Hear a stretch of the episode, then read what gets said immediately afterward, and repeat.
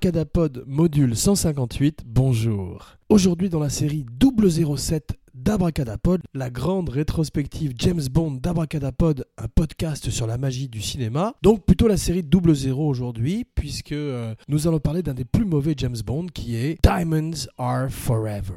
1971, Guy Hamilton, le metteur en scène, qui a la particularité d'avoir fait deux mauvais James Bond et deux bons. Les deux mauvais sont celui-ci et celui dont nous avons parlé la semaine dernière, The Man with the Golden Gun, l'homme au pistolet d'or. Et il a fait également donc deux bons James Bond, Goldfinger, Goldfinger, vous l'avez deviné, et Live and Let Die. Voilà, ce sera la dernière fois qu'Abracadapod chante aujourd'hui, rassurez-vous, contrairement à son frère Gilles Weber qui a une voix d'ange et dont Abracadapod vous invite à euh, visiter le channel YouTube Gilles Weber, G-I-L-V-E-B-E-R.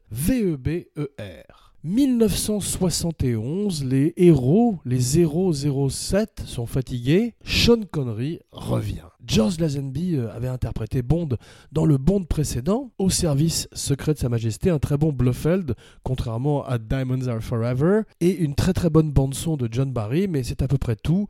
George Lazenby était un petit peu insuffisant comme James Bond, le film était un peu ridicule, commençait à partir vers le camp, bien qu'il ait une autre bonne chose qui était euh, une formidable Bond Girl en la personne de Emma Pell elle-même, Diana Rigg, qui ces jours-ci euh, est dans Game of Thrones, jouait euh, la première femme de James Bond, inspirée donc des livres de Ian Fleming, et une des meilleures Bond Girls. Ça ne suffit pas à faire de Au service secret de Sa Majesté un bon Bond. Je vous ai apporté des bons Bond. Aujourd'hui, un autre mauvais Bond. George Lazenby ne revient pas et United Artists demande Sean Connery. Alors, Broccoli et Salzman essayent d'autres pistes avant, ils n'ont pas très envie de retravailler avec Sean Connery, avec qui ça s'était assez mal terminé sur You Only Live Twice, un très bon James Bond, en tous les cas un bien meilleur James Bond que Diamonds Are Forever. Euh, ça commençait déjà à décliner un peu, mais la, la franchise euh, n'était pas encore partie franchement dans la comédie ou dans le camp comme elle le fait de plus en plus avec Diamonds Are Forever, où Sean Connery revient à l'âge de 41 ans et a l'air d'en avoir 20 de plus. Il est euh, très fatigué, il est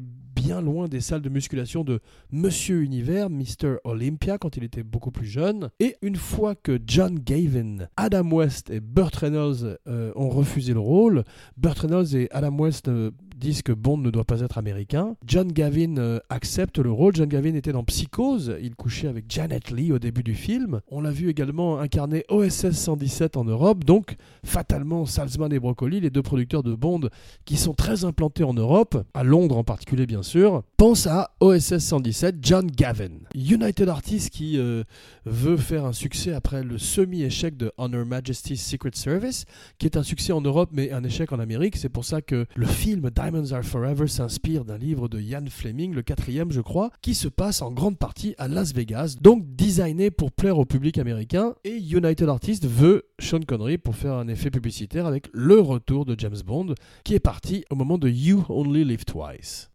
67. Sean Connery accepte à condition qu'on le paye 1 million 25 de dollars, ce qui est euh, énorme à l'époque. On n'avait pas encore entendu parler de telles sommes payées à des acteurs. Broccoli et Salzman acceptent et euh, Sean Connery reverserait une très grande partie de son cachet à des œuvres caritatives écossaises, en particulier pour les enfants, dans un geste très généreux. Un autre geste généreux de Broccoli et Salzman, qui savait l'être de temps en temps, c'est de payer euh, intégralement le cachet de John Gavin quand il lui annonce qu'il ne serait pas James Bond. Il est une légende que euh, le nom de Bond, le code name, le 007, ne serait qu'un code finalement qui se passe d'agent en agent, ce qui expliquerait pourquoi c'est un acteur différent tous les 3-4 films. C'est qu'à la manière d'un Doctor Who qui se régénère et est joué régulièrement par des acteurs différents, Bond ne serait qu'un matricule qui se passerait d'agent secret en, agent secret anonyme, qui endosserait euh, l'uniforme et la personnalité de James Bond ainsi que son nom, Bond, James Bond et sa prédilection pour les martinis shaken not stirred, qui est bien sûr ce que boit Abracadapod aujourd'hui, un podcast sur la magie du martini. Cheers. Bond est-il un, nom de code? Abracadapod ne le pense pas. Abracadapod préfère imaginer que tous les films sont ce qu'on appelle aujourd'hui des soft reboots, des continuations euh, de ce qui est venu précédemment, ce qui explique pourquoi souvent de film en film nous avons le même M ou le même Q Et pour celui-ci, on n'a pas beaucoup de cul, malheureusement, parce que c'est un très mauvais James Bond. Alors, James Bond revient, euh, c'est euh, depuis 1961 devenu euh, une icône mondiale, et il a laissé les gens un petit peu donc sur leur faim avec le dernier. George Lazenby, qui refuse de se lier au studio et à Broccoli et Salzman pour sept films, comme lui demande son contrat, n'en fait qu'un seul. Sur les conseils de son agent, il renonce à un contrat et à une carrière beaucoup plus impressionnante que celle qu'il n'aurait, car son agent, pensant que le mouvement hippie détrônerait ce dinosaure, ce personnage archaïque de Bond avec ses Martini et son Walter PPK, ne voit pas qu'en fait Bond est là pour durer et que euh, à l'orée du 25e film, Daniel Craig se prépare euh, à revenir pour incarner une dernière fois James Bond. 12 livres de Ian Fleming euh, et également deux euh, collections de recueils de, short stories, de nouvelles. La plupart des films ont été adaptés au cinéma de façon euh, pas très littérale, puisqu'on voit que beaucoup des choses des livres sont très démodées soit qu'elle touche à la guerre froide, soit par la politique sexuelle et l'homophobie de Ian Fleming qui ressurgit à travers deux personnages qui sont les henchmen, les bras droits de Blofeld. Ils n'ont aucune scène avec Blofeld, ils s'appellent Mr. Wint et Mr. Kidd. Alors là, on est loin de, des méchants de Batman, en parlant d'Adam West de Batman 1966, la série télé Kpow, Kboom, Kblau, avec deux euh, méchants homosexuels. On en parle de façon légère, mais c'est quand même précisé dans le film, et euh, avec un traitement particulièrement homophobe qu'on avait déjà vu d'ailleurs avec le personnage de Pushy Galore, le personnage, je parle comme Sean Connery, de Pushy Galore dans euh, Goldfinger, qui était une lesbienne qui était tout d'un coup retournée, qui, sans mauvais jeu de mots, qui se retrouvé tout d'un coup transformé en hétérosexuel par la puissance du sexe de Sean Connery. Shaken not stirred. Qui n'a jamais fait aucun effort pour perdre son accent écossais, et c'est très bien comme ça. Ce septième Bond film, 007, aurait dû porter euh, chance à la franchise.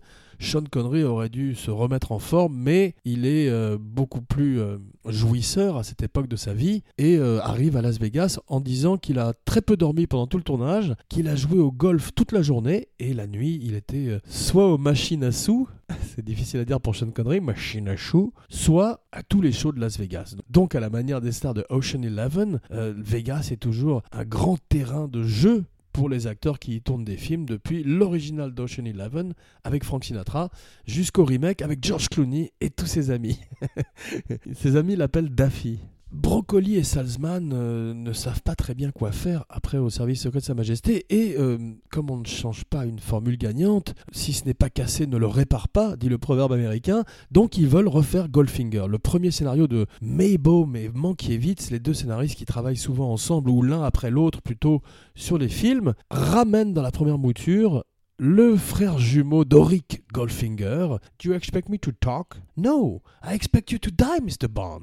Et Gerd Freub aurait repris le rôle de Goldfinger, rôle pour lequel il était doublé dans le, film original, à cause de son trop fort accent suisse-allemand. Finalement, cette mouture est jetée et une plus mauvaise mouture euh, est fournie, comme c'est parfois le cas à Hollywood, où tous les scénaristes repartent en premier jet les uns sur les autres. Eh bien, c'est le cas de Diamonds Are Forever, avec deux henchmen qui, avec un Blofeld quasi inexistant joué par Charles Gray, qui avait déjà joué un autre personnage dans James Bond, ça devait être un ami de Salzman et Broccoli, revient dans un Blofeld qui a un tout petit rôle et qui montrerait qui marquerait plutôt d'ailleurs la dernière apparition de Blofeld avant Spectre, puisque pendant des années le personnage serait coincé dans un imbroglio juridique avec Kevin McClory, un des co-scénaristes de Thunderbolt, dont nous parlerons dans quelques jours. Un autre très mauvais James Bond, c'est euh, la série Double Zéro, les mauvais James Bond parfois aussi réjouissant que les mauvais, car Abracadapod ne parle que des James Bond euh, hauts en couleur, des James Bond qui avaient encore une certaine personnalité, car lorsque nous entrons dans l'ère Timothy Dalton ou même l'ère Brosnan, tous ces James Bond se ressemblent un petit peu tous les uns les autres, deviennent plus génériques, moins aberrants que ceux de Roger Moore et les derniers de Sean Connery, mais euh, presque plus ennuyeux par leur euh, platitude et le fait qu'ils finissent par ressembler plus à des séries télé qu'à des véritables films événementiels. Heureusement avec Daniel Craig et en particulier Casino Royale, Skyfall et un peu Spectre, la série est revenue au top et on espère que pour Bond 25, Daniel Craig sorte en beauté, comme Hugh Jackman dans Logan où il offre un magnifique requiem à Wolverine et rachète le personnage à la dernière minute après avoir fait euh, beaucoup de films nuls. À propos de super-héros, rendez-vous dans quelques jours pour le gros succès au box-office ces jours-ci qui est Black Panther. Nous partons ensemble dans quelques jours au Wakanda avec T'Challa, la panthère noire, Chadwick Boseman et Michael B. Jordan. Sean Connery euh, quitterait euh, la franchise, pas pour toujours, il ne faut jamais dire jamais. See what I did there? Never say never again. Euh, il reviendrait donc avec un film qui est meilleur que celui-là, avec Klaus Maria Brandauer qui faisait un bon méchant dans la lignée des grands méchants allemands de James Bond. Shirley Bassey revient pour le générique, donc la musique de générique Diamonds Are Forever. Toujours pour marcher dans les traces de Goldfinger, puisqu'elle a fait la musique de Goldfinger, et elle ferait également celle de Moonraker, donc c'est la seule chanteuse à avoir fait plus d'un thème, d'avoir chanté plus d'une fois le thème générique de Bond. Abracadapod ne se rappelle pas de la musique de Moonraker, c'est peut-être Moonraker, Peut-être, qui sait. En tous les cas, Salzman et Broccoli veulent beaucoup de merchandising, beaucoup de placement de produits en Amérique, où tout d'un coup ils sont beaucoup moins hot depuis le dernier film qui était trop britannique, trop mauvais, et ils reviennent avec un film encore plus mauvais, mais cette fois-ci tourné à 80% à Las Vegas et à Los Angeles. Ils vont un petit peu également à Amsterdam. Donc euh, ça rappelle les, les, beaux jours de Doctor No où il n'y avait que deux endroits où l'équipe tournait, la Jamaïque et Londres faisant des diamants sont éternels, un des bonds qui a coûté le moins cher, et ça se voit à l'écran, euh, la production dirait que le film a souffert de euh, l'importance du cachet de Sean Connery et qu'une partie de cet argent aurait dû aller aux effets spéciaux. Ça se voit et ça se ressent cruellement quand on voit le film. La franchise de Bond retournerait assez rarement en Amérique. Ils ont appris leur leçon. Quoique un Bond chez les rednecks, un Bond délivrance, un Bond low-tech, serait très très intéressant pour le moment. Bond contre une secte dans l'Amérique de Trump. The Purge. avec Bond. Le film serait euh, un succès commercial grâce au retour, grâce à la publicité du retour de Sean Connery qui s'est beaucoup amusé à Las Vegas. Le film rapporterait de l'argent, mais laisserait un goût amer aux gens et euh, la franchise retomberait un petit peu avant de revenir quelques années plus tard avec Live and Let Die où euh, un jeune Roger Moore qui n'a pas pu faire cette fois-ci James Bond. Ça fait plusieurs fois que Salzman et Broccoli tournent autour d'un jeune Roger Moore, d'abord à l'époque du Saint, puis plus certainement à cette époque-là où il est pris sur Amicalement Vôtre. Il serait libre pour Live and Let Die et il ferait deux bons James Bond, Live ou un bon James Bond ennemi, Live and Let Die et L'espion qui m'aimait. La franchise de James Bond a une grande tradition de, de bras droits d'homme de main extraordinaire depuis Red Grant, qui était un méchant à part entière, joué par l'extraordinaire Robert Shaw, peut-être le plus grand méchant de James Bond, qui se faisait percer à jour par James Bond dans un train car il mélangeait le vin rouge avec le poisson, jusqu'à Nick Nack, Hervé Vilches dans L'homme au pistolet d'or dont nous avons parlé il y a quelques jours, en passant par le grand Hot Job, l'homme au chapeau haute forme au bord coupant dans Goldfinger justement. Il y a une grande tradition de henchman chez James Bond, jusqu'à plus récemment dans Spectre où Dave Bautista était un très bon Mr. Hinks. Il y a également une grande tradition de méchants s'appelant Mr. Et cette fois-ci, c'est Mr. Wint et Mr. Kidd. Ils sont homosexuels. Ils sont joués par Bruce Glover et Potter Smith. Qui sont-ils, me demanderez-vous? Eh bien, je m'empresserai de répondre. Ce sont Bruce Glover, le papa de Crispin Glover, et Potter Smith, le bassiste de Thelonious Monk. Guy Hamilton, le metteur en scène, cherche un homme de main qui ressemblerait à Peter Lorre, un monstre. Il va voir Bruce Glover. Bruce Glover ne comprend pas très bien pourquoi euh, on lui confie le rôle d'un personnage à la Peter Lorre, mais il prend le rôle, il est content. C'est un acteur des années 70 qu'on voit dans L'homme qui valait 3 milliards, mais surtout dans euh, Chinatown, où il fait l'assistant de Jack Nicholson. Il est surtout, comme euh, Abracadapod l'a dit précédemment, le papa de Crispin Glover, un des caractères acteurs préférés d'Abracadapod qu'on peut voir dans Dead Man ou dans Charlie's Angels, où il fait euh, un rôle très intéressant de henchman à son tour d'homme de main, digne d'un personnage de James Bond, revu euh, Dr Caligari, et il a toujours eu une présence intéressante. On a souvent euh, prononcé son nom pour jouer le rôle du Joker, il aurait pu le faire il y a 20 ans. Il était bien sûr aussi formidable dans Back to the Future, non pas Bruce Glover mais Crispin Glover,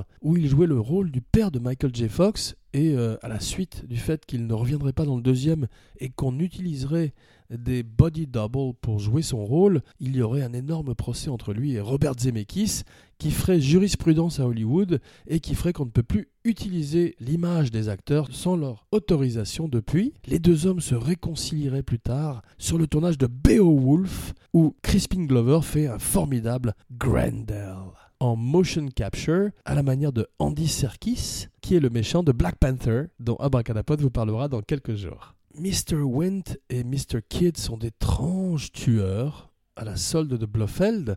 Ils euh, sont très ridicules, mais en même temps ils sont assez euh, effrayants, car euh, bizarres. Comme si Crispin Glover avait joué un méchant de James Bond avec un personnage du Muppet Show. Patrick Smith est un bassiste, il ferait peu de cinéma. Il est repéré par Guy Hamilton lors d'un concert de Thelonious Monk, dont il est le bassiste. C'est un très bon bassiste depuis l'âge de 8 ans et il ferait un des plus étranges méchants et peut-être un des moins bons méchants de l'histoire de Bond. On est loin de Red Grant. Mais on s'approche du territoire d'Austin Powers, d'un James Bond ou en les cas d'un film d'espionnage plus campy, qui serait également référencé dans In Like Flint et un autre film avec James Coburn dans le rôle de Flint. Bruce Glover et Peter Smith font véritablement croire à Sean Connery qu'ils étaient homosexuels. Sean Connery le croirait pendant une grande partie de sa vie jusqu'à ce qu'il retrouve Bruce Glover dans un avion en train de draguer une hôtesse de l'air et abracadapod de s'esclaffer. Bruce Glover euh, donne des cours ou donnait des cours de théâtre à Los Angeles depuis de nombreuses années. Il a fait euh, deux films avec son fils, qui sont les films que son fils a fait avec des acteurs trisomiques qu'Abracadapod n'a pas vus, et qui s'appelle, je crois, Everything is Alright. Jill St. John joue la première James Bond girl américaine, une James Bond girl très peu mémorable, une tradition de James Bond Girl aussi malheureusement. Un des méchants, ou en tous les cas un des personnages dont on croit qu'il est le méchant, spoiler alert, euh, est joué par Jimmy Dean. Il joue le personnage de Willard White, qui est une parodie de Howard Hughes, un ami de Broccoli. Et Jimmy Dean est un employé de Howard Hughes, donc il a peur que son patron le reconnaisse et euh, il est terrorisé à l'idée de jouer euh, ce rôle. Paul Williams aurait dû jouer le rôle de Monsieur Kidd, l'autre tueur face à Bruce Glover.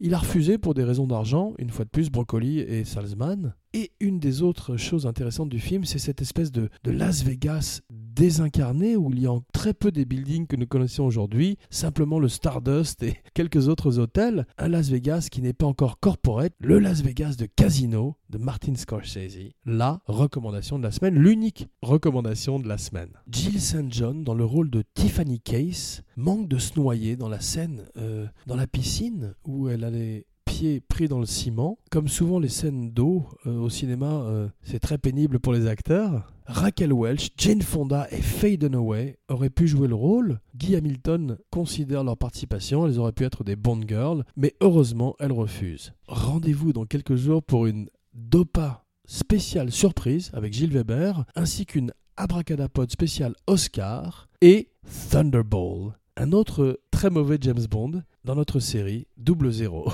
Jean Weber, signing off.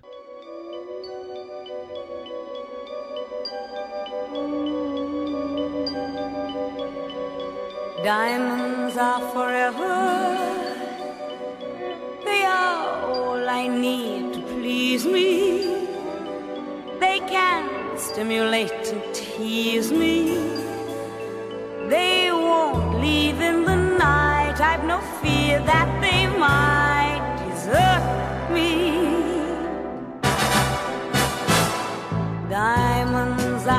Forever. Hold one up and then caress it. Touch it, stroke it, and undress it. I can see every part, nothing